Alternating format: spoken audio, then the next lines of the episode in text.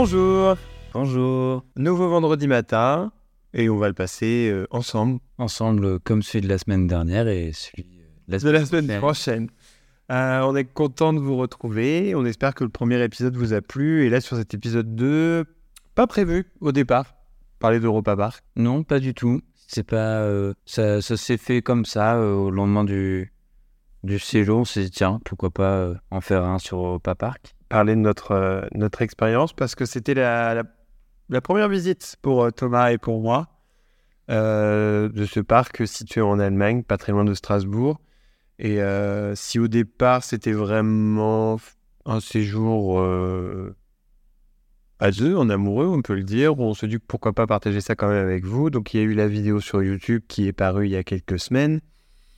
Et comme promis à la fin de cette vidéo, eh ben, on vous fait un retour plus complet en podcast. C'est ça. Donc, euh, oui, au final, c'était un, petit séjour en amour. On a fait ça euh, sur quatre jours. Donc, trois nuits euh, en Allemagne, à Roust, à côté du parc, où, au final, on a pu faire du coup deux jours parc euh, principal, on peut dire. Oui, le parc. On a fait, oui, alors euh, on a fait que le parc d'attractions. On n'a pas fait Roulantica. Euh, pas parce qu'on voulait pas au départ, c'est parce que c'était complet déjà, au premier lieu. Oui. Et puis on s'est dit que puisque c'était notre première visite, on voulait quand même se concentrer sur le, le parc historique avant d'aller à Roulantica ou, euh, enfin là pour la partie parc aquatique. Quoi. Bah, et puis surtout avoir le, le temps de faire suffisamment de choses dans le, ce parc-là et pas se dire euh, bah, on fait un jour euh, les deux parcs, enfin un jour pour chaque parc dans tous les cas, et euh, avoir une. comment dire Être un peu déçu de, de la visite parce qu'on n'aura pas pu faire certaines choses qu'on aurait vraiment à tout prix souhaité faire. Donc au moins on a pu en profiter vraiment. Le but c'est de pas être frustré d'une seule journée sur un seul parc. Donc là au moins comme ça on a pu vraiment faire le faire le parc de comble puisqu'on l'a fait deux jours. Prendre le temps surtout. prendre le temps de le faire, parce que un- ça nous semble important. Le, le rush, euh, le rush euh, la course aux attractions, c'est pas forcément euh, notre truc. On aime bien quand même s'imprégner des lieux et puis se, pouvoir se faire un avis aussi euh, étayé euh, dessus, quoi. C'est ça. En tout cas, pour y aller, euh, on a pris euh, un moyen de transport qui était euh, plutôt détente aussi pour nous, justement aussi pour l'histoire de prendre le temps. Euh, on a pris le train, alors on a surtout la chance d'être sur le- la ligne directe retour, Voilà. ou pas aller, mais retour Europa Park jusqu'à chez nous en, en ligne directe sans escale, enfin en tout cas sans changement, avec pas mal d'escales mais sans changement. Donc c'était un vrai plus aussi, ça, et c'était beaucoup plus confortable que d'y aller en voiture. On aurait mis beaucoup plus de temps que, que le train. Oui. Au final, beaucoup plus de fatigue. Et euh, voilà. Et puis il faut penser à la planète. Vous qui nous écoutez. Alors ok, ça coûte un peu plus cher. Et en même temps, on a fait 5 heures de train aller, 5 heures retour. euh, même si parfois on s'est un peu ennuyé dans le wagon, bah, au moins on n'a pas usé notre voiture, on n'a pas consommé d'essence, on a moins pollué. Et puis on a pu faire autre chose de notre euh, trajet.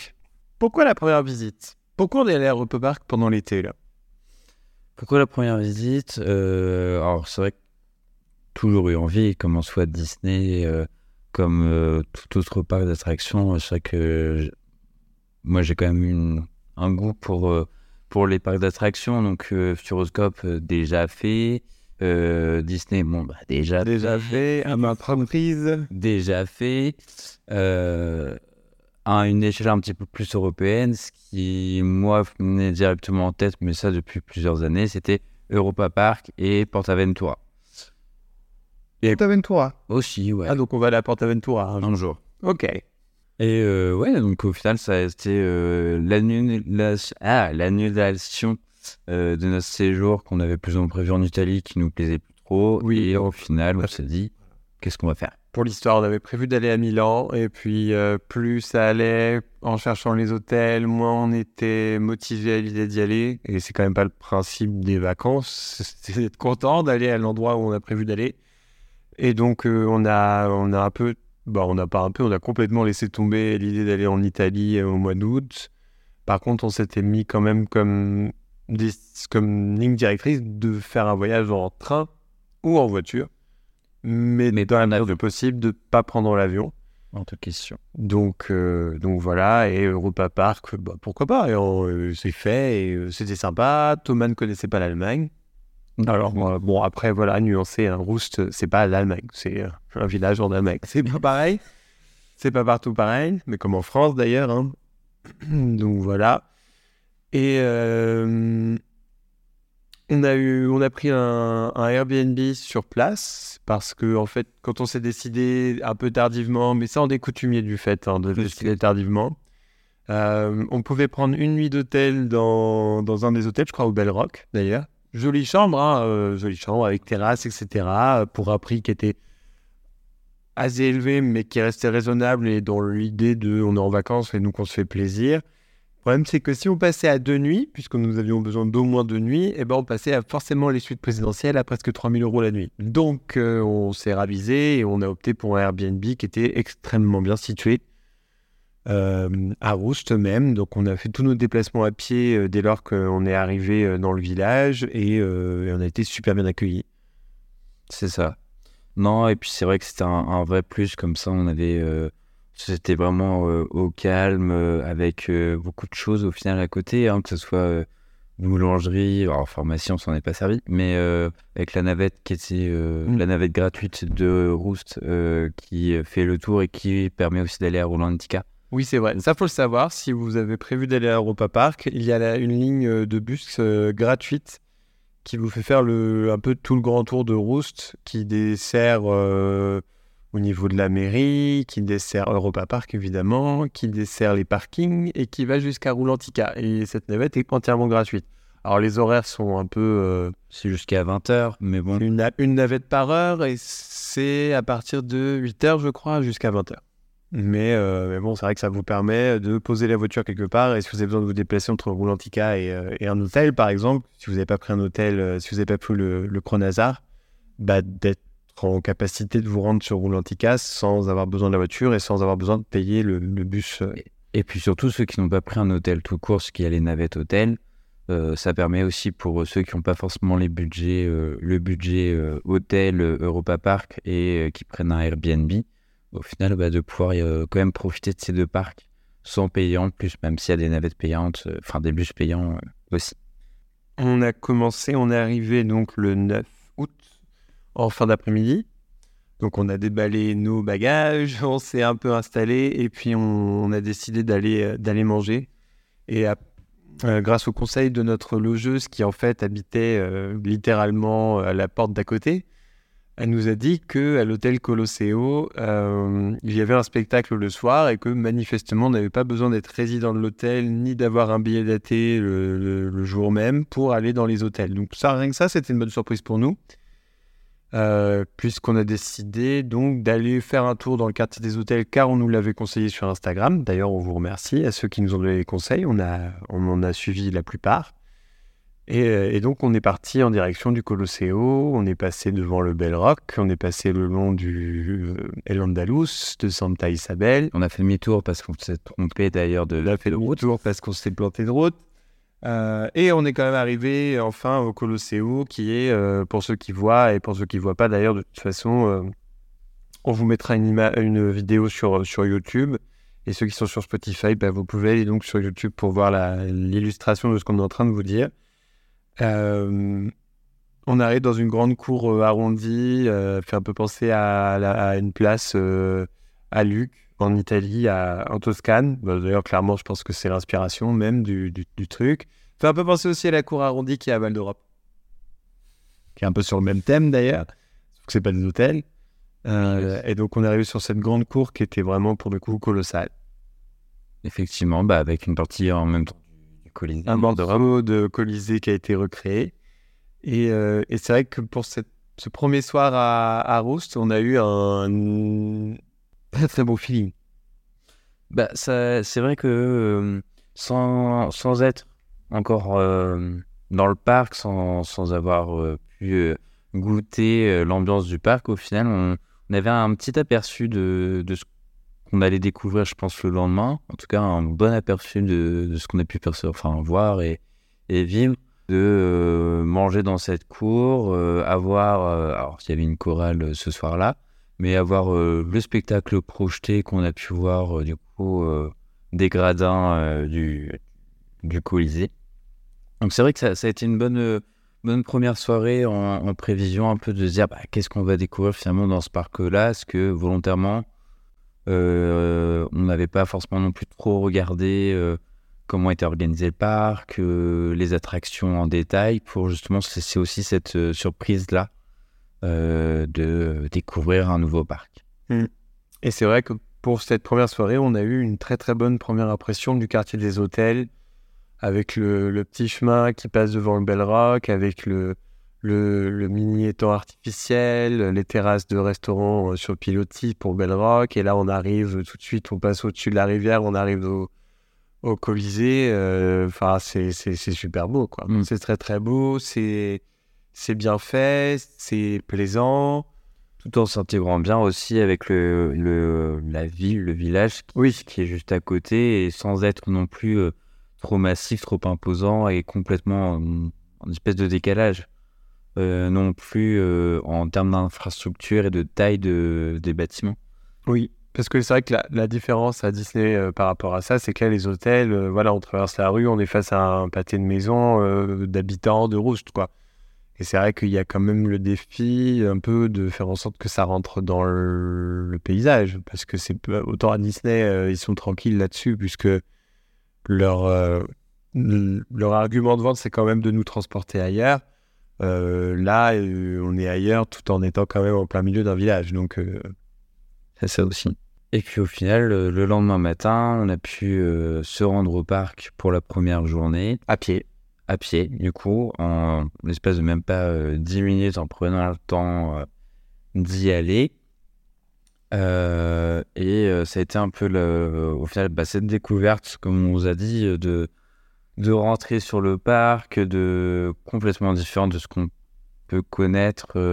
c'est un peu plus comme finalement le Futuroscope où il n'y a pas le contrôle des, bagages. Ah si, Futuroscope, il y a le contrôle des bagages. propos de sécurité futuroscope, mais là c'est vrai qu'on arrive directement au, aux caisses pour ceux qui n'ont pas de billets et au checking pour ceux qui ont des billets datés.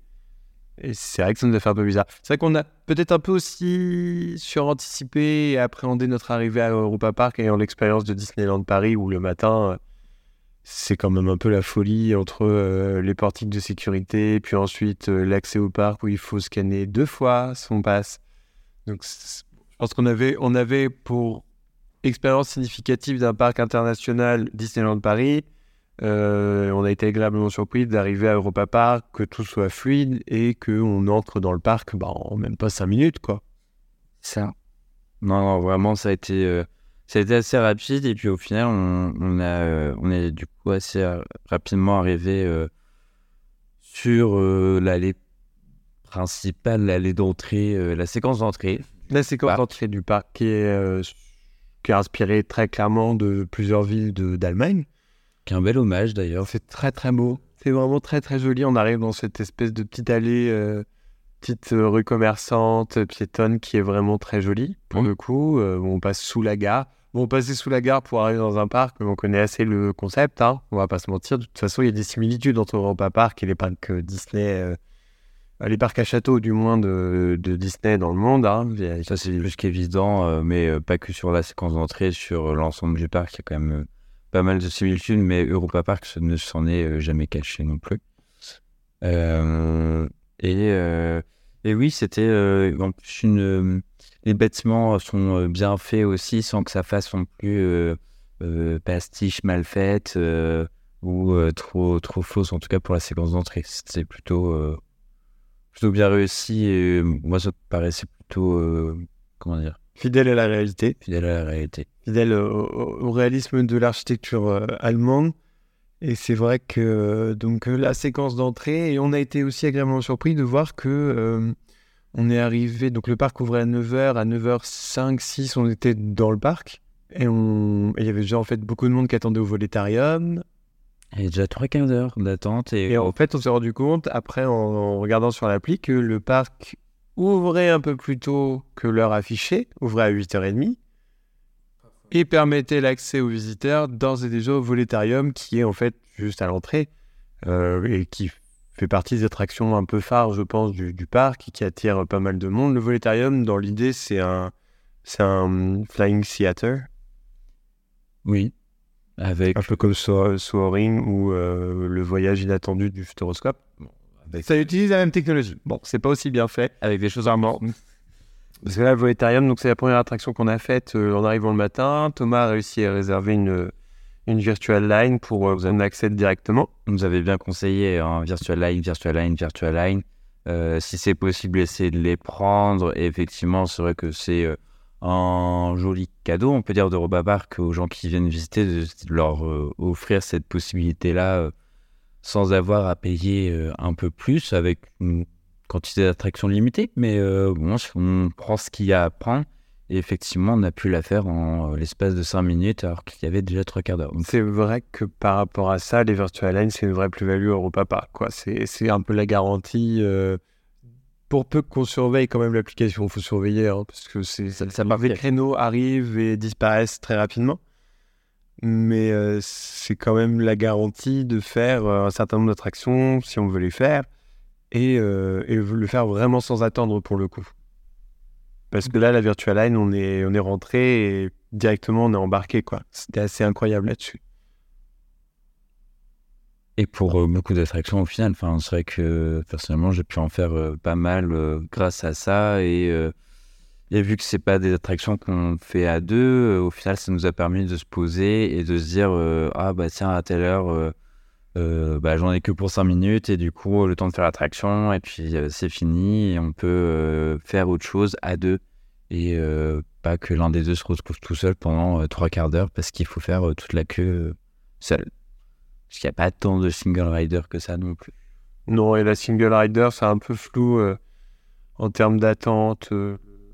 Euh, le cast qui est à l'entrée informe du temps d'attente approximatif, mais on, a un peu l'impression que c'est à la louche, quoi. C'est basé exclusivement, j'ai l'impression, enfin en tout cas de la manière dont on présentait les choses, c'est basé uniquement sur le temps d'attente euh, de base de l'attraction. Euh, euh, Il y a une heure euh, d'attente pour l'attraction. euh, euh, on m'a fait comprendre que c'était à peu près 40 minutes pour la single rider, sans savoir au final de l'état actuel de la single rider, de...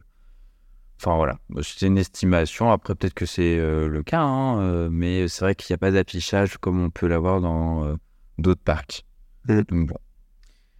Bon, on reviendra un peu plus longuement sur les points forts et points faibles, d'après nous, du- d'Europa Park. Mais là, tout de suite, on va parler nourriture. Parce que parce que c'est important, la nourriture, quand même, dans un séjour comme ça.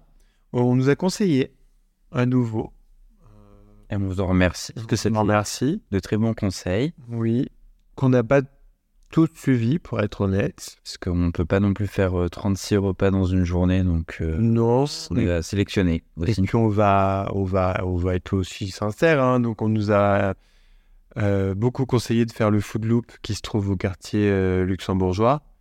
Mais apparemment, du coup, beaucoup d'attentes. C'est vérifié. Ça s'est vérifié. Ouais. Les files d'attente étaient assez, assez monstrueuses, mais c'est en fait c'est pas vraiment ça non plus qui nous a, qui a fait qu'on ne l'a pas fait. C'est en fait c'est le le rapport euh, temps d'attente, prix à payer pour une expérience qui nous semble pas non plus, euh, Bah. ou du moins qui n- peut-être que c'est peut-être qu'on n'est pas la cible.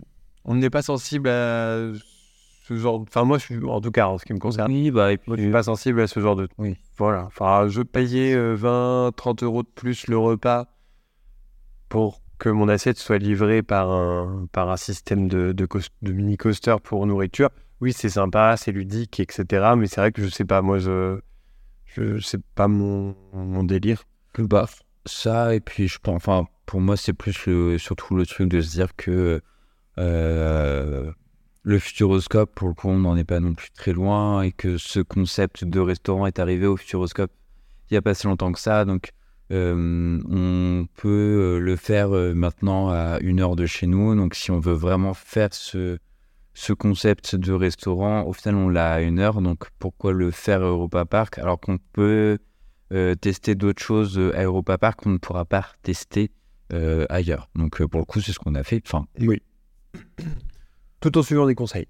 On nous avait conseillé le quartier grec, on nous avait conseillé l'Italie, On nous avait conseillé les restaurants de la MCO. Le restaurant de la Hollande qu'on n'a pas pu faire, par contre, on n'a pas fait, euh, qui est en face de Pirates of. euh, Batavia, Bamboo Bay, oui, on l'a pas fait. C'est vrai qu'on l'a pas fait. Et en même temps, on- enfin, c'était bon, c'était de la nourriture asiatique. Euh, La zone était souvent très trop surbondée, d'ailleurs. Enfin, oui, c'est le. Bah, en fait, le problème, c'est que Piraten of Batavia attire pas mal de monde, évidemment. Sauf que l'attraction, l'entrée est dans un cul-de-sac. Donc, pour le coup, c'est assez. euh, en tout cas, c'est pour ça qu'on n'a Bon. pas fait le. Ouais, on n'a pas fait le restaurant. Cela dit, quand on y pense, euh, juste après la parade ou après les spectacles, en général, les gens ils se ruent vers Pirates des Caraïbes à Disneyland Paris. Et ce petit, euh, cette petite allée là, je pense que vous voyez tous de quoi on veut parler. Euh, cette allée, ça fait un peu goulot d'étranglement entre les poussettes, les gens qui veulent passer, les gens qui veulent entrer dans l'attraction. Donc bon, en même temps, euh, voilà, c'est pas non plus mieux ailleurs. Euh, mais là, pour le coup, c'est vrai que la, zone Hollande était assez, assez bondée et assez étriquée. En revanche, ce qu'on veut vous dire sur la nourriture, c'est que il y a une multitude d'offres de nourriture. Et pour le coup, ce qui est appréciable, c'est qu'on ne va pas retrouver les plats qu'il y a dans le quartier grec dans un autre quartier. Les plats en Islande, il y a des plats qui sont purement pensés pour le quartier islandais. On ne pourra les manger qu'au quartier islandais. C'est pareil pour l'Italie, c'est pareil pour la France, c'est pareil pour la Grèce, pour l'Allemagne, etc. Et j'en passe. hein. De toute façon, vous avez compris le principe. Mais euh, ça, c'est appréciable. Alors, ok, nous, on a fait que deux jours et on a mangé le midi et une petite collation goûtée euh, matin et après-midi. Mais de savoir qu'on va pas retrouver le même plat de frites, poulet burger. croustillant, le même burger partout, c'est euh, voilà. C'est franchement pour le coup bon point pour Ouais. Papa. Il y a du choix. Euh, C'était quand même quali... qualitatif euh, de ce qu'on a mangé et pas forcément. Les quantités étaient pas mal. En termes de prix, on est un Non, ça va, franchement. peu moins cher que Disneyland Paris. Encore, je suis pas sûr. c'était pas si cher que ça. Enfin, euh, pour le coup, en plus, c'était qualitatif et euh, ça remplissait euh, largement assez le ventre aussi. Oui. Euh, donc, niveau rapport qualité-prix et euh, vous avez pu faire après, c'est très bien. Donc le premier midi, on a mangé un gyros au quartier grec. On n'a pas fait la queue trop longtemps d'ailleurs. On s'est plutôt bien, on s'en est plutôt bien sorti parce que le premier jour de visite, le parc était vraiment bondé. Pour le coup, les attentes, l'attente c'était une heure, voire supérieure à une heure un peu partout sur les grosses attractions. Nous, on a réussi à manger sans, sans encombre euh, un gyros euh, qu'on a mangé euh, sur le bord d'une allée. Par contre, c'est vrai qu'en termes de places assises, il n'y a peut-être pas les places assises en conséquence de l'affluence. Mais bon, ça après, c'est le jeu aussi. Il y a ça, mais il y a aussi au final la multitude. euh, alors, ça a un avantage et un inconvénient en même temps. De multitude de points nourriture. C'est vrai que la zone grecque, il y a un resto, enfin, il y a une espèce de resto et il y a un, un service rapide. Et du coup, les terrasses sont pas forcément mutualisées ou assez grandes. Alors peut-être que pour d'autres jours ça suffit, mais c'est vrai que là, pour le coup, on s'est retrouvé à se dire, bah, avec le soleil qui tapait et pas forcément beaucoup d'ombre, on est redescendu, sorti de la zone grecque et on a mangé euh, à côté du spectacle de patinage. Euh, à côté de la patinoire, en gros, on a mangé à l'extérieur, à l'ombre, parce qu'il faisait vraiment trop chaud et qu'il n'y avait pas forcément de banc à proximité, mais bon, on a pu se poser au moins. Oui, on a mangé et ça s'est très bien passé. hein, et c'était très bon. C'était très très bon d'ailleurs. Le matin même, d'ailleurs, on on l'a pas dit. Le matin, on a fait, euh, on a fait nous français. on est allé à la boulangerie française du quartier, euh, du quartier français pour prendre un croissant et un café. Euh, très bon, ma foi. hein, euh, J'ai découvert le croissant au chocolat avec euh, des pépites de chocolat sur le croissant. Ce qui est assez amusant, par contre, c'est que bon, euh, quelle est la fidélité de la nourriture de chaque pays, sachant que, bon, déjà pour la France, on n'y était pas non plus complètement, quoi. Non. Mais, bon, en tout cas, en termes de clichés, voilà, on a mangé gyros en Grèce et on était très contents. C'était très, très bon. Donc voilà. Et le lendemain, on a mangé en Islande. On a mangé en Islande, on a bon. Un wrap. Poulet curry, donc qui n'a rien à voir avec l'Islande pour le coup, parce que bon, là-bas c'est surtout le poisson. Mais c'était très très bon. Et euh, pareil, le- par contre, le, le resto euh, en Islande était très chouette. La thématisation était vraiment sympa et euh, l'ambiance était l'ambiance qui régnait était très chouette. Mais par contre, en termes de euh, thématisation et cohérence entre le restaurant et le pays où c'est. Le- les deux restaurants qu'on a fait euh, à l'hôtel euh, Colos, Colosseo, Colossal, Colosseo. Colosseo. Colosseo. Colosseo, ouais. Euh, on a fait du coup euh, la Romantica et euh, aussi l'autre, je crois que c'est Antica Roma, le buffet à volonté. Pour le coup, les deux étaient vraiment très très bons avec eux aussi hein, des produits franchement très très bons en termes de qualité. hein, Mm. C'était vraiment bon. Et euh, les doses aussi, hein, les quantités sont, euh, enfin, en tout cas par rapport à nous, ce qu'on on a l'habitude de manger en quantité amplement suffisante. On avait clairement plus faim euh, à la fin de, du plat. Mm. les, les deux fois, on a fait la romantica et le buffet à volonté. Il y a, bah, c'est un buffet à volonté, donc de toute façon, vous mangez ce que vous n'ayez plus faim. Oui. C'est un peu le but aussi. Mais euh, vraiment, les deux étaient euh, super bons. On n'a pas fait les autres restaurants des autres euh, hôtels pour différentes raisons. Le Bell Rock, clairement, c'était. Enfin, en tout cas, le buffet à volonté ne nous tentait pas plus que ça. Et les autres restos étaient au-delà de ce qu'on souhaitait s'offrir en termes de. Ouais. On s'était hors de prix, franchement. Et puis les, les restaurants qu'il y avait du côté espagnol, le buffet à volonté ne nous tentait pas plus que ça en termes de food qu'ils allaient nous proposer. Et les restaurants, c'était pas forcément non plus. Enfin, en tout cas, la carte ne me plaisait pas tant que ça. Et puis le Chronosar, bah, de toute façon, euh, il est à Roulantica, c'est pas accessible. Enfin, avec les bus, pour nous qui, étaient, qui s'arrêtaient à 20h, rentrer à pied euh, de là-bas, c'est Non, impossible. ça c'est pas possible. Par contre, euh, et puis donc l'une des raisons aussi pour lesquelles on a mangé donc les trois soirs à l'hôtel Colosseo, c'est qu'il y a donc il propose quand même cette terrasse en extérieur qui est hyper agréable par euh, jour- journée d'été. On a, on, s'est- on a quand même eu beaucoup de chance sur la météo. On a eu trois jours euh, de soleil avec 27-30 degrés où le soir il faisait bon et euh, en fait bah, les autres restaurants n'ont pas de terrasse. Bah, ou en tout cas pas de ce qu'on a pu voir en photo. Pas, si on avait, c'était pas suffisamment grand pour avoir une chance d'en avoir une place en extérieur. Et lui, il y avait aussi cette ambiance. ambiance de grande place euh, Italienne. italienne et qui rappelle aussi quand même les grandes places euh, de bars euh, et cafés qu'il peut y avoir en France. Il y en a quasiment dans toutes les grandes villes. Donc c'était plus charmant pour nous et plus chaleureux que, que d'aller dans les autres hôtels qui étaient en face où il y avait plus de doutes sur l'existence ou non de terrasses. Et en tout cas, au final, quand on, est, on s'est baladé dans le parc, les terrasses, on les a pas trop aperçues non plus. Donc, alors, à moins qu'elles soient à l'opposé, euh, on les a pas aperçues. Et puis on aime beaucoup la nourriture italienne. Donc on a trouvé, on avait notre compte voilà, par rapport à ça. C'est ça. Euh, on a fait le tour, je pense, niveau nourriture. On passe au point fort et point faible du parc, selon nous. Euh, chacun tour, je pense. On va dire un point fort, un point faible. Ouais. Euh, Tu veux commencer? Oui, juste mettre les choses au clair d'abord. C'est pas un jugement de valeur, c'est comment nous, on s'est senti sur ce parc. Sur notre expérience qu'on a eue sur ces deux jours aussi. Oui, voilà, sur les deux jours, sur l'expérience globale, euh, partant ensoleillé au mois d'août, etc. Euh, on est conscient des décisions qui pourraient être prises par l'entreprise et qui justifieraient pourquoi nous, on a apprécié certaines choses ou pas. Euh, le but, c'est pas non plus de rentrer dans une comparaison euh, Disneyland euh, versus Europa Park. Ça, vous en avez plein sur YouTube. Si vous voulez aller voir, vous pouvez aller voir.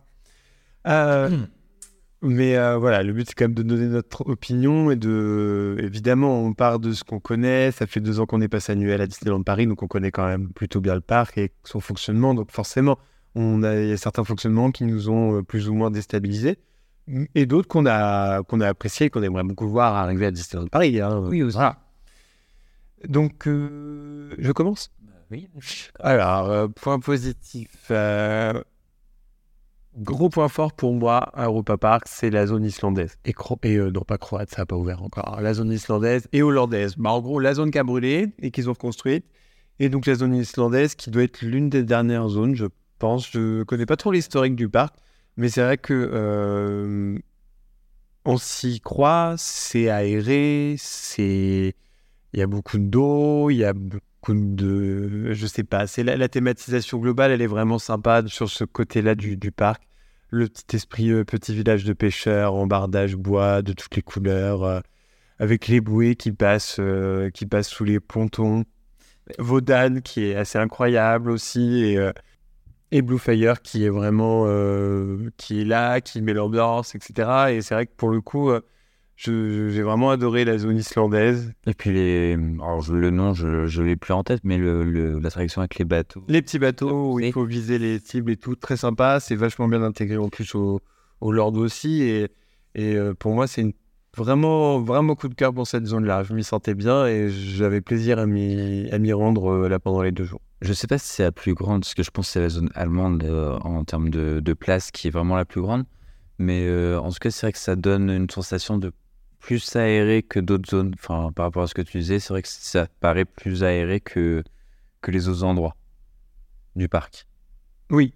Après, euh, très clairement, on sent hein, que bah il y a euh, on sent on sent un peu les tranches de construction époque par époque. hein. Au début, euh, on sent que bon le c'est tout est en pastiche. hein. De toute façon, ils s'inspirent des façades d'origine. au- Mais comme il peut y avoir à Disneyland Paris, hein, d'ailleurs. Tout cas, vous ne soyez pas au courant, hein, toutes les façades de Main Street, c'est que des fausses façades. hein. Mais, euh, mais c'est vrai qu'il y a peut-être un côté, ouais, pour la partie allemande notamment, où on s'y sent moins.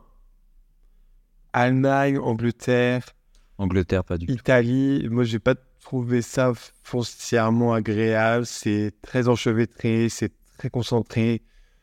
Enfin, voilà. Mais pour le moment, je- j'en suis sur mes points forts. Euh, Euh, bah, du coup, moi, mon point fort, je dirais que euh, c'est au final, c'est les idées assez folles que euh, constructeur Mac peut avoir.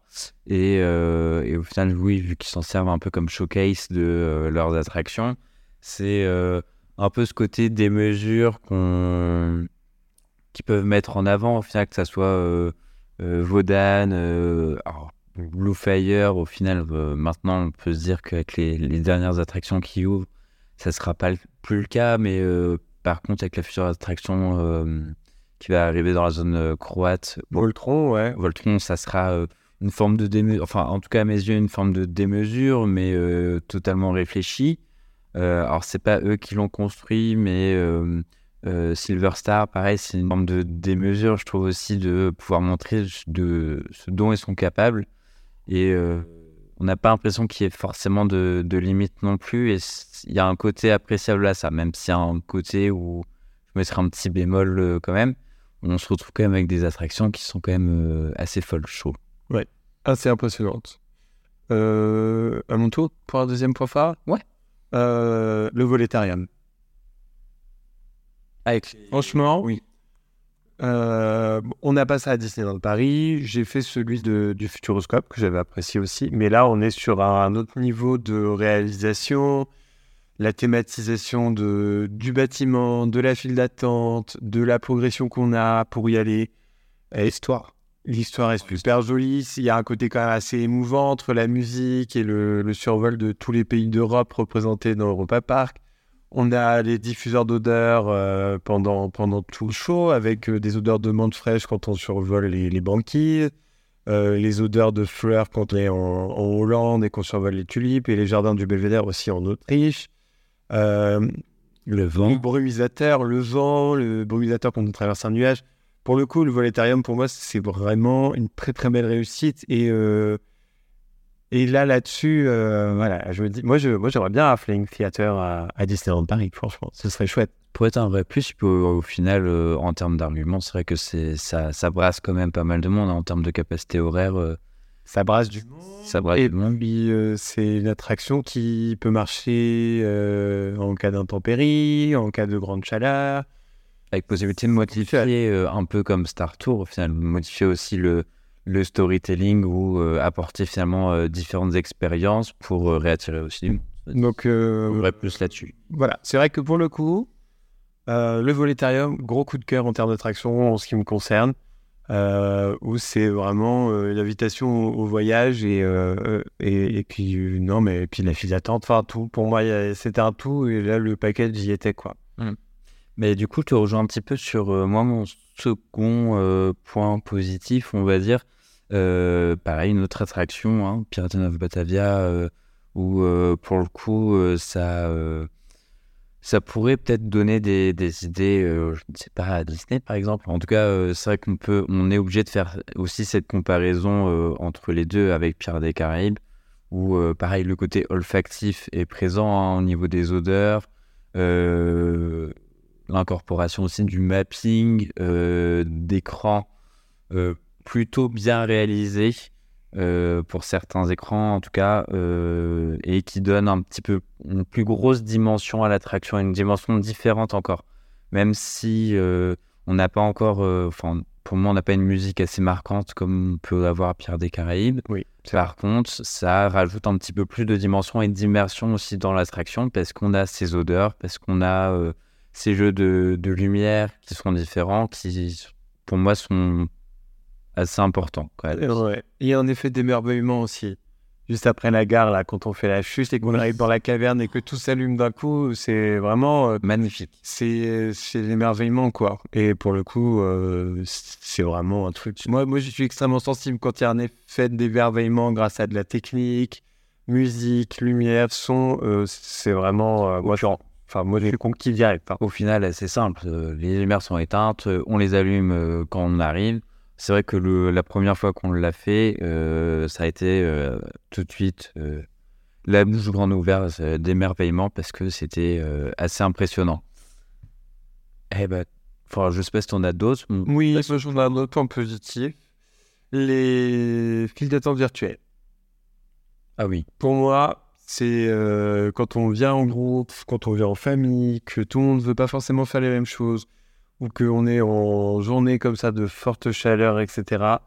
C'est la garantie de pouvoir faire un certain nombre d'attractions. Alors, tout, après, on n'est pas tous aussi chanceux, c'est-à-dire qu'il faut quand même être sur l'application de manière assez assidue pour Ouais. valider la ouais, J'y suis resté quand même euh, plusieurs fois au final. euh. Mais c'est vrai que c'est un système qui, euh, qui vaut le coup parce que euh, parce qu'il faut quand même attendre. C'est-à-dire qu'on peut tout à fait euh, valider une, file d'attente virtuelle pour le volétarium à 19h alors qu'il est que 11h du matin. Mais au moins, on est sûr qu'à 19h, on pourra aller faire le volétarium sans pour autant rester 70 minutes dans la file d'attente. Et ça, pour moi, c'est vraiment... C'est c'est top, quoi. Et c'est vraiment mm, certaines formes de bienveillance de la part des, de la direction d'Europa Park envers ses visiteurs où euh, on veut quelque part aussi un peu garantir gratuitement euh, l'accès à certaines attractions qui ont de l'affluence, qui ont de l'attente et où des fois on peut pas non plus... euh, Enfin voilà, je pense que leur pari c'est aussi ça, c'est dire que bah, par ce biais on permet aussi aux gens de... D'avoir une expérience, mais sans avoir à attendre, euh, bah, comme je disais tout à l'heure, au final, seul, C'est vrai. parce que tout le monde ne veut pas le faire forcément. puis un, un visiteur qui est content, c'est un visiteur qui peut consommer, c'est un visiteur qui... Le visiteur qui passe pas 75 minutes en file d'attente, c'est un visiteur qui va peut-être passer une demi-heure par contre dans un resto et qui va euh, consommer plus qu'il l'aurait prévu. quoi. Donc pour le coup, c'est pour moi un très très gros point positif pour le, pour le parc, euh, la file d'attente virtuelle. Au même titre qu'on l'a à Disneyland Paris pour les rencontres héroïques et, euh, dans le campus Avengers. Et franchement, euh, à quand pour d'autres points de rencontre quoi? Pour le pavillon des princesses, ce serait tellement plus simple à gérer déjà. Bah, et puis moins d'attente, euh, pareil pour les gens qui sont à l'extérieur. Moi, je pense à chaque fois à eux quand on passe à côté. Euh, c'est vrai que bah, du coup, même pour les enfants, enfin, c'est vrai que même pour les enfants, alors c'est annoncé 3 heures, est-ce qu'ils font réellement 3 heures? Mais même du coup, euh, attendre autant de temps euh, et au final, ils vont avoir euh, faim, soif, envie d'aller aux toilettes, rester debout, c'est fatigant aussi pour eux. Au final, ça serait quand même plus pratique et plus agréable aussi pour, pour les gens qui veulent aussi voir les princesses. Oui, c'est vrai. Bah, il y a quand même un côté, je pense, on veut permettre aux visiteurs de faire un maximum de choses et de garder quand même une bonne expérience, de tirer, de tirer profit de cette journée, si c'en est qu'une, ou de ces deux, deux, trois, quatre jours quand c'est des séjours. Mais c'est vraiment bien. Mm. Pour le coup, c'est vraiment bien. Point négatif maintenant? Pas sur le point négatif, je commence. Vas-y. Euh, alors, gros, enfin en tout cas, gros point négatif. Euh, euh, étant donné qu'on était euh, primo visiteurs du parc, on, on découvrait un petit peu. Euh, quand on veut se passer, ou du moins on peut essayer de se passer de l'application euh, euh, le temps de trouver une attraction, le temps de se balader dans le parc et de se dire qu'on voulait aller dans la zone, je sais pas moi, irlandaise, allemande, peu importe. Euh, aller d'un point A à un point B sans connaître le parc, euh, on s'est retrouvé à être un petit peu perdu à plusieurs moments et en regardant les panneaux, à essayer de s'orienter. Et tous les pays ne sont pas forcément indiqués et on n'a pas forcément plus d'indications que ça, que ce soit de la part des panneaux, mais aussi des personnes qui travaillent qui sont un peu comme les panneaux, dur à trouver. Euh, donc on n'a pas forcément. Moi, c'est un petit peu le point négatif que je dirais. C'est pas forcément facile de se rendre d'un point A à un point B, contrairement à par exemple le Futuroscope où euh, eux euh, ont, pris des panneaux qui qui sont mobiles, enfin qui se déplacent tout seuls et qui orientent les visiteurs de manière quand même plutôt précise sur l'orientation de l'attraction euh, avec des allées qui sont quand même assez grandes. On peut voir les attractions quand même d'assez loin.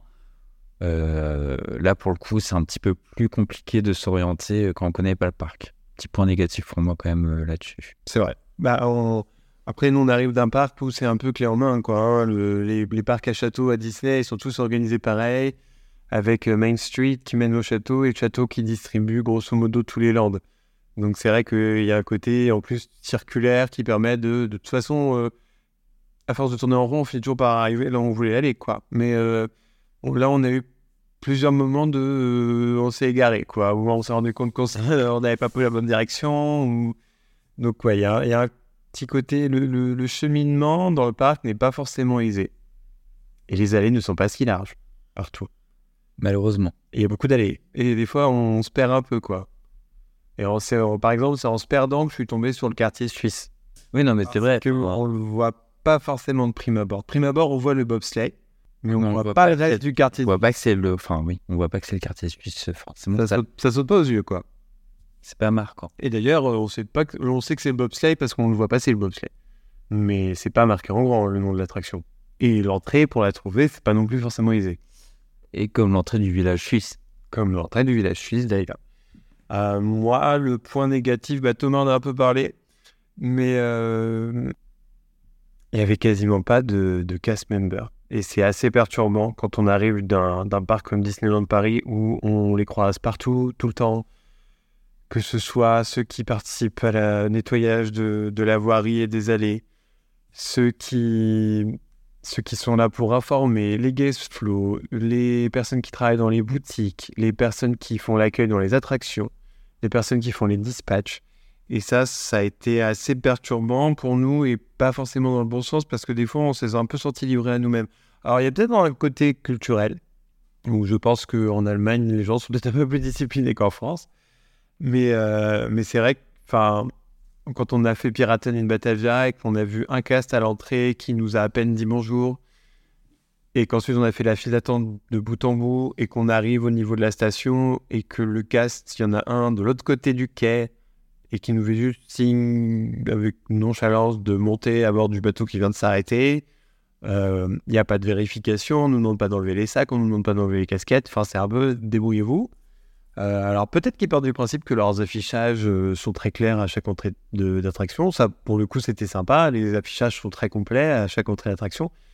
Mais en même temps, Enfin, le but d'une attraction, c'est d'aller la faire. C'est pas de passer 5 euh, minutes à lire la notice. Euh, donc, c'est vrai que pour le coup, hmm, ça manquait un peu d'encadrement et d'accueil. Enfin, voilà, on s'est pas senti accueilli non plus foncièrement. C'est-à-dire que c'est un peu, bon, bah, le parc, il est ouvert, faites votre vie et. Un peu comme les petits. Et voilà, quoi. Un peu comme les petits trains, le, le, le, hmm, panorama.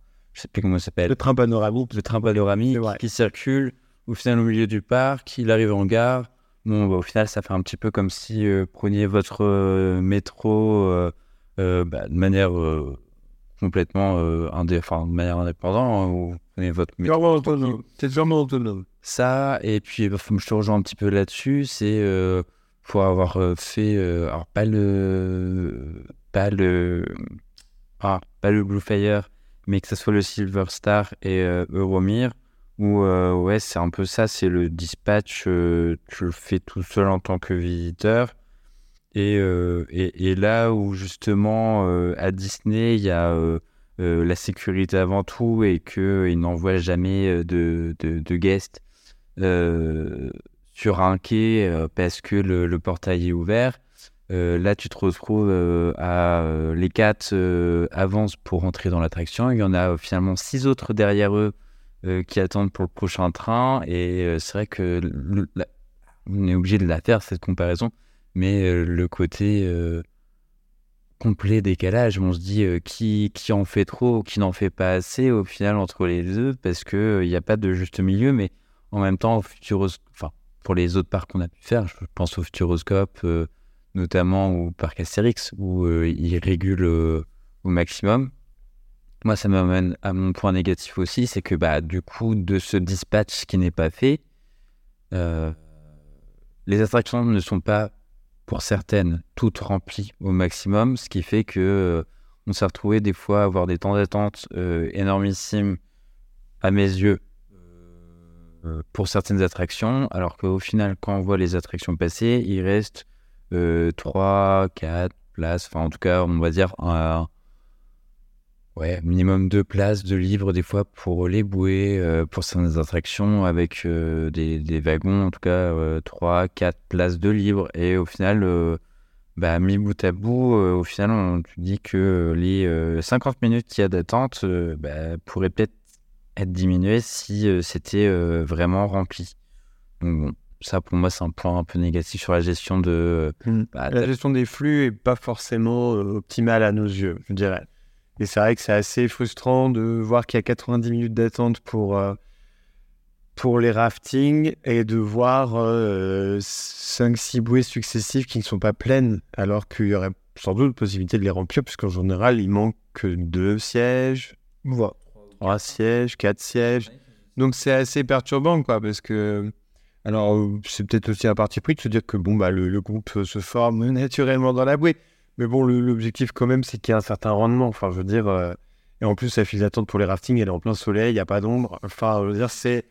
Le but du rafting, c'est pour se rafraîchir. Et en fait, avant, tu as limite euh, 90 minutes pour te taper d'insolation et limite faire malaise. Donc, c'est vrai que c'est. Là-dessus, il y a du. Je pense qu'il y a du mieux à faire. Je pense. Je, Oui. je- voilà, c'est vrai que et c'est vrai que c'est perturbant. On- alors on a fait une comparaison toute bête, hein, mais euh, quand on se dit qu'il y a en moyenne euh, 7 à 8 cast members rien qu'à Big Thunder Mountain entre euh, l'entrée des casts, l'entrée des guests, pardon, le dispatch sur les quais, et ensuite il y a deux casts par quai qui vérifient que tout le monde est bien attaché, que les chapeaux sont enlevés, que les sacs sont rangés. Enfin, euh, là, typiquement, en général, il y a un casque qui vérifie euh, assez rapidement et qui appuie sur le bouton pour envoyer. Donc, ça veut dire qu'il n'y a qu'une seule personne qui vérifie. L'erreur étant humaine, c'est quand même pas rassurant. Et pour le coup, on a vu quand même plusieurs trains d'attraction partir avec des gens qui ont des casquettes, euh, des gens qui ont des pochettes. Donc bon, c'est pas non plus. Enfin, voilà, il y a, une certaine. Il y a un certain décalage entre le- la sécurité qui euh, doit être mise en œuvre, très clairement, de toute façon. Et je pense qu'Europa Park est très bonne là-dessus hein, aussi. hein. En tout cas, c'est des choses qu'on a pu nous... C'est perturbant. C'est vrai que on- je pense qu'on s'est dit, en fait, c'est pas tant Disney fait mieux, c'est on s'est dit si Disney encadrait les guests comme Europa Park le fait, je pense qu'il y aurait beaucoup plus d'incidents et puis il y aurait euh, trois heures d'attente à à Big Thunder Mountain et, et plus si affinité ailleurs d'ailleurs. Pierre des Caraïbes, ce serait l'enfer. Enfin voilà, il y a ce côté-là quand même qui est un peu un peu dommage. C'est un choix. Oui, c'est un choix. Délibérément, ça a l'air d'être un choix du... Mais bon. On devait vous faire des coups de cœur, mais on les a un peu fait. Enfin, moi, en tout cas, je vous ai dit, hein, euh, voilà, moi, c'est le quartier islandais qui, qui m'a vraiment, euh, vraiment plu. Si je devais avoir un deuxième gros coup de cœur que je garde en tête, c'est le quartier des hôtels, qui est vraiment très, très chouette. Et la dernière chose que je voudrais dire, c'est euh, les moyens de, de, de se- de se déplacer. Il y a le train panoramique, il y a le mini monorail, il y a le grand monorail. Il y a trois moyens de se déplacer et ça permet de voir le parc aussi du- d'une autre manière et de prendre le temps aussi de faire d'autres choses. Et franchement, ça, c'était chouette. Ça, c'était vraiment appréciable. On était là, tout en restant dans le parc. Et, euh, trop non plus. et c'est vrai que, vu qu'en plus, des fois, on avait un peu de mal à se repérer, c'est vrai que bon, bah, prendre le train, prendre, le- euh, prendre le monorail, ça permettait de me remettre l'église au milieu du village. Quoi. On allait jusqu'à l'entrée en monorail, puis après, on savait où à peu pas où aller. Savoir où on allait aussi. On savait que du coup, Oui, de l'Islande, on allait arriver au Luxembourg. Moi, il n'y a pas de... Oui, ça, c'était assez chouette. Donc là-dessus, coup de cœur là-dessus, coup de cœur sur la nourriture qui était très variée partout. Coup de cœur sur les virtual lines. Et puis, voilà. Ouais. Moi, en termes de land, le coup de cœur, ça serait comme toi, hein, le quartier. Enfin, le quartier. L'Islande. Ah ouais, parce que c'est énorme. Hein. il est grand ce quartier-là, c'est peut-être ça aussi. Il est grand, rafraîchissant, du coup, serait pareil. Hein, il y a ce côté-là aussi qui est sympa. Euh, pareil, un moyen de locomotion. Enfin, il y a un des petits euh, mini monorails, je, on va dire ça comme ça, qui part de, de là-bas aussi. Il y a Vaudan, il y a Bluefire, euh, qui d'ailleurs, Bluefire est pour moi aussi le coup de cœur en termes d'attraction, de, préférence d'attraction de coaster. Je dirais que ce serait plutôt Bluefire. donc, ouais, coup de cœur aussi sur Bluefire. Et c'est le style d'attraction qui, qui manque aussi dans certains parcs. Euh, alors, je compte pas Futuroscope là-dedans parce que les pauvres, euh, ils en ont qu'une seule et euh, il y a eu un, départ de feu à cause des batteries. Mais c'est, c'était très agréable de pouvoir faire une attraction comme Bluefire. donc je vais conclure en premier et puis Thomas, Thomas clôturera la, la, conclusion. Euh, donc pour moi, c'est vraiment un parc à, faire. C'est très impressionnant. Euh, c'est la première fois que je voyais des coasters. Alors je n'ai pas fait beaucoup de parcs non plus. Hein, euh, voilà, qu'on se dise. En plus, j'arrive avec beaucoup d'a priori sur les parcs. Mais, mais c'est toujours impressionnant de voir le Silver Star au loin et de voir le train partir depuis le, haut du lift. Enfin, c'est vraiment impressionnant. C'est des belles machines. C'est beau c'est beau. Vaudal est très beau. C'est euh, impressionnant dans la manière de faire et dans toute l'ingénierie qu'il y a pu avoir autour. Euh, par rapport à ça, c'était très chouette. Les certaines idées qu'il y a dans le parc, elles sont aussi très chouettes. La multiplication d'activités qu'on peut voir entre le train panoramique qui passe, le mini monorail, le grand monorail, les bateaux au loin. C'est ça là-dessus, c'était sympa. La verdure, les jets d'eau, les jets d'eau, la verdure. Euh, il y a des îlots de fraîcheur partout dans le parc. On peut se mettre à l'ombre très facilement. Euh, enfin, et ça, rien que ça, gros, gros, gros point pour, euh, pour Europa Park, où il y a quand même une grosse partie du, du, parc qui est, euh, je pense, dans des bois d'origine qui devait être là, vu la taille des sapins et des pins et des érables et compagnie. Et c'est vraiment agréable parce qu'on peut être au frais tout en profitant du, cadre. En revanche, je me suis pas senti transporté comme je peux l'être euh, à Disneyland Paris ou, euh, pour en avoir parlé lors de séjour, ou, euh, ou au Puy du Fou par exemple, parce que c'est vrai que certes, le Puy du Fou, il n'y a pas d'attraction manège, mais par contre, quand on est dans le village médiéval, on, s'y croit. Et, et, on rejoint aussi le manque de cast, etc. Hein. C'est vrai que bah, les castes en, Islande, ils sont habillés avec un polo un peu plus basique et puis basta, quoi. Ils ont les mêmes polos qu'en Russie, qu'au Portugal, qu'en Espagne. Il n'y a pas ce côté, euh, on ne repère pas le cast à son land d'origine. C'est un peu. Euh, et on repère pas les castes qui sont guest flow pour la parade non plus, hein, à part s'ils ont leur gilet bleu fluo là. Mais, euh, mais voilà, c'est par rapport à ça, moi j'ai trouvé que c'était. Il n'y a, pas la magie que peut nous offrir Disney ou, ou le Puy du Fou où on est émerveillé, mais on est aussi transporté. Et moi, j'ai pas été particulièrement transporté on sent que c'est quand même un parc qui mise beaucoup sur les attractions à sensations fortes.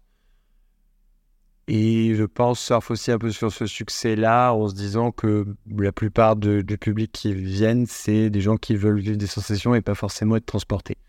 Hmm, bah, c'est pas mon cas, donc peut-être que je suis pas la cible pour, euh, pour le parc. Parce que à l'inverse, par contre, j'ai été transporté quand on a fait le quartier des hôtels. J'étais émerveillé par euh, la beauté architecturale, la façon dont ça avait été réalisé, la façon dont c'est orchestré et, exploité. Donc, euh, je pense que c'est c'est un, parti pris. Hein. Le manque de musique aussi, ça joue. Hein. Il y, a des allées sans musique. Et c'est vrai que pour faire euh, Disneyland Paris, euh, peut-être 10, 20, entre 10 et 20 fois par an, bah, naturellement, il y a de la musique partout, tout le temps. On n'a jamais d'endroit sans musique. Et là, c'est vrai que c'est assez perturbant de se retrouver dans des allées où il n'y a pas de musique. Juste le bruit des, des manèges et les cris des gens. Donc c'est voilà, ça c'était ma conclusion. C'est un parc qui est très sympa, mais qui a pour cible soit les enfants en très bas âge, soit ceux qui sont à la recherche de sensations très fortes. Comme Thomas. Comme Thomas. mais moi, j'ai pas forcément trouvé mon compte parce que je j'aime j'aime les coasters où il y a des sensations, mais euh, par balader dans tous les sens, c'est pas non plus mon truc. Et puis, ce qui peut me coincer aussi, c'est le manque de thématisation de certains de certains coasters. Autant Vodan, l'histoire, elle est super. Pour l'avoir lu, devant Vodan, euh, quartier islandais, vraiment, l'histoire, elle est super. Blue Fire, bon, bah, il y a un petit peu de, de rocher, quoi. C'est sympa ça mérite d'exister. Mais bon, Silver Star, qu'on se dise, hein, c'est une montagne russe qui donne sur un parking. Enfin, je veux dire, euh, il n'y a pas vraiment d'histoire à Silver Star, c'est euh, très haut et très vite. Point. Mm. Donc c'est un peu. euh, voilà, mais je ne critique pas ceux qui aiment ça. hein. Ce- voilà, si vous aimez ça, tant mieux pour vous, mais c'est pas moi. C'est pas ton dada. C'est pas mon truc, quoi. Ch- chacun son truc et puis tout le monde sera heureux. Donc euh, voilà pour ma conclusion. Je... Un très beau parc, c'est grandiose. C'est fait que je pense beaucoup de beaucoup d'envie et beaucoup d'ambition de la part du parc, très clairement. Hum, Mais ça gagnerait à être plus thématisé et euh, est-ce qu'on veuille transporter les visiteurs Moi, je, quand je rentre dans un parc d'attractions, j'ai envie de plus me sentir euh, dans mon quotidien. Et là, j'avais du mal à sortir du quotidien quand même. Ce qui n'est pas le cas à Disney, ce qui n'est pas le cas au Puy du Fou, ce qui n'est pas le cas au Futuroscope. Euh, un petit peu plus au Futuroscope, mais bon, après, c'est pareil, c'est pas la même envergure du tout. Donc voilà, pour ma conclusion. Euh, et du coup, pour la mienne, euh, parce que forcément, il y a certains moments de la journée, au final, on n'a pas forcément eu la même expérience. euh, aussi, ce que j'ai fait des attractions que Lucien n'a pas faites? Euh, et puis, euh, tu as visité des coins que je n'avais, que j'ai pas forcément visité, enfin, en tout cas, pris le temps de visiter non plus, vu que j'étais en train de faire des attractions. Euh, pour moi, Europa Park, c'est quand même, c'est quand même, comme tu as dit, hein, un parc d'attractions à faire en Europe, ça, il n'y a pas de souci. Et effectivement, hein, on ressent quand même, par contre, dans certaines zones, que le parc ne les a pas exploités à l'époque comme il peut maintenant, je pense, les exploiter.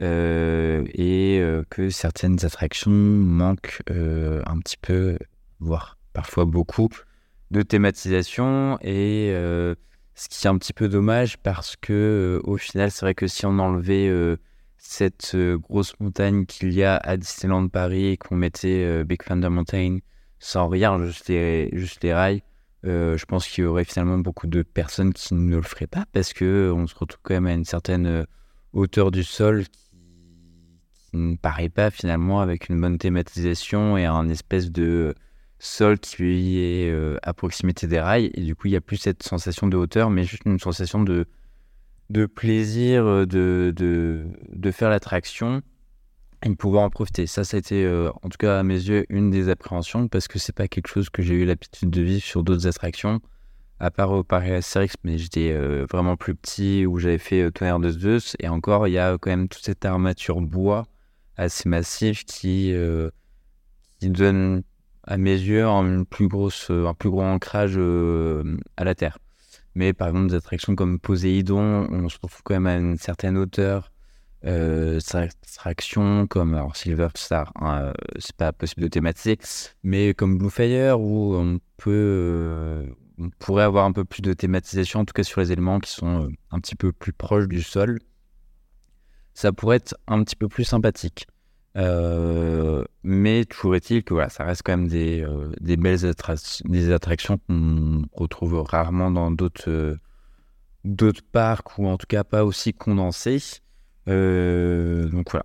En tout cas, voilà, des, des beaux pays, mais euh, certains pays devraient peut-être être retapés, certaines attractions pourraient être retapées. Je pense à Euromir, par exemple. La montée était plus agréable que le reste du, du parcours euh, à faire.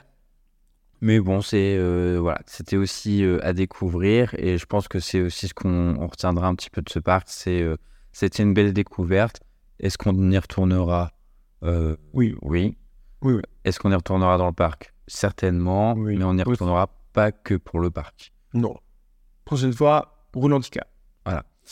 Adrénaline, euh, si c'était pas à ce prix-là, on l'aurait déjà fait. Euh, en tout cas, ça sera pas la priorité. Je pense que si vraiment on a l'occasion de le faire, on le fera. Mais euh, la prochaine raison d'y aller sur ces roules handicap. Adrénaline, on verra plus tard. On Mm. parlera pas du prix parce que euh, je sais mémoire. Et puis voilà, si on vous l'offre euh, comme ça, vous aurez pas le prix en tête. Oui.